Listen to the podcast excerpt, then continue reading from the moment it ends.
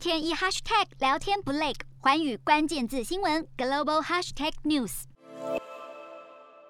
纽约时报广场知名的跨年夜也是市长的交接场合。过去八年的纽约市长白思豪正式交棒由亚当斯接任。跨年午夜过后不久，亚当斯宣誓就职，元旦凌晨走马上任。纽约近期每天新增超过四万名新冠肺炎病例，并且该地的失业率是全美国平均值的两倍多。亚当斯身为纽约史上第二位非裔市长，一上任就要面临严峻的执政挑战。他承诺会打击枪支犯罪，并解决长期存在的社会不平等问题。虽然这是每一任市长就职政策的老调重弹，但是根据美国媒体分析，亚当斯比前任市长白思豪来得更有执政优势，因为他与现任纽约州长侯可的关系颇为友好，而白思豪与前州长古默则是出了名的争执频传。因此，在区域合作上，显然是亚当斯更有优势，无论对防疫、就业或是治安问题，都会有所帮助。洞悉全球走向，掌握世界脉动，无所不谈，深入分析。我是何荣。